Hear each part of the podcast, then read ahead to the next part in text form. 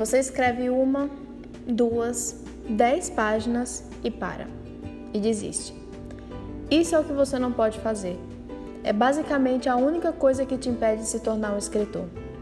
E como diz Harlan Ellison, se qualquer um pode te impedir de se tornar um escritor, então não seja. Parece extremo, mas é verdade.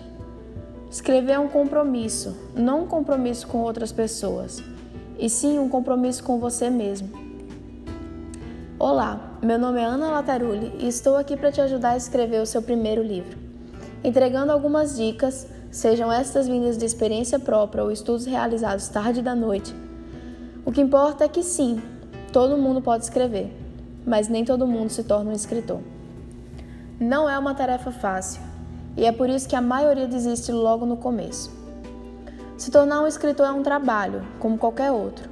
Requer tempo, dedicação e amor pelo que faz para poder aguentar e não desistir.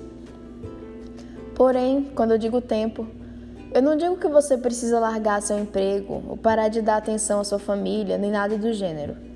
Eu digo que você precisa estabelecer um horário e cumpri-lo. Isso é importante, porque no processo de escrita você pode ficar desencorajado, com tédio ou até mesmo duvidar da sua capacidade de escrever. Mas se você mantém um horário, você tende a ter uma rotina, e é mais fácil permanecer em algo que virou uma rotina do que em algo que você faz só às vezes. Seja realista no tempo que você tem e permaneça. Além disso, reserve um espaço na sua casa que seja o seu espaço de escrita e ande com um bloco de anotações para todo lugar. Se estiver cuidando dos seus filhos, cozinhando, estudando, qualquer coisa, mantenha esse bloco por perto, porque a inspiração de um escritor vem a qualquer momento. Mais tarde, no seu horário, seja ele curto ou longo, você vai transmitir o que você escreveu para o computador. Isso é ótimo porque ele dá uma chance de rever sua escrita, de editar ao passar para o computador. Não apague aquilo que você escreveu e não achou encaixe na história. Continue com ele porque às vezes o encaixe surge no meio ou até no final do seu livro. Muitas vezes isso já aconteceu comigo. No primeiro episódio eu falei sobre escrever o que você conhece e apesar de ter explicado o que isso queria dizer, trazer os fatos para dentro da fantasia, acho que preciso deixar claro de uma outra forma. Escreva sobre o que você ama. Se você ama submarinos, escreva sobre submarinos. Se você ama sereias, escreva sobre sereias. Não importa se você nunca esteve em um submarino ou se você nunca viu uma sereia. O que importa é que você vai procurar saber tudo sobre e vai colocar a sua voz dentro de uma história fictícia. O que falo aqui são dicas e não regras. Não há regras para o tema da sua história. Ela só precisa ser, necessariamente, interessante. Não pode entediar o leitor nem por uma página.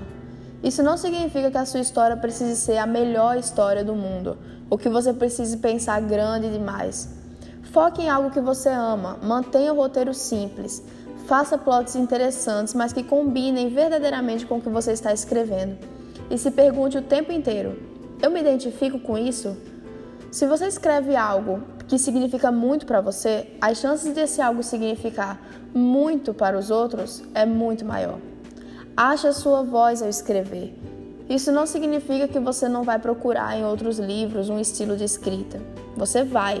É essencial que você treine com estilos que já existem até achar o seu estilo próprio. Você vai escrever e, mesmo que pareça ter uma escrita semelhante a alguém que admira, sempre vai ser diferente, porque a sua experiência é única. Só você pode contar a história que está dentro de você. E mesmo que imitem sua escrita, nunca vão imitar a sua alma. Em resumo, encontre o seu horário, encontre o seu lugar, encontre a sua história e encontre a sua voz. Esse foi o episódio de hoje. Espero vê-lo no próximo episódio de Como Escrever o seu livro do zero. Qualquer dúvida, estou disponível no meu Instagram pessoal, Ana Latarulli. Um grande abraço e vai escrever!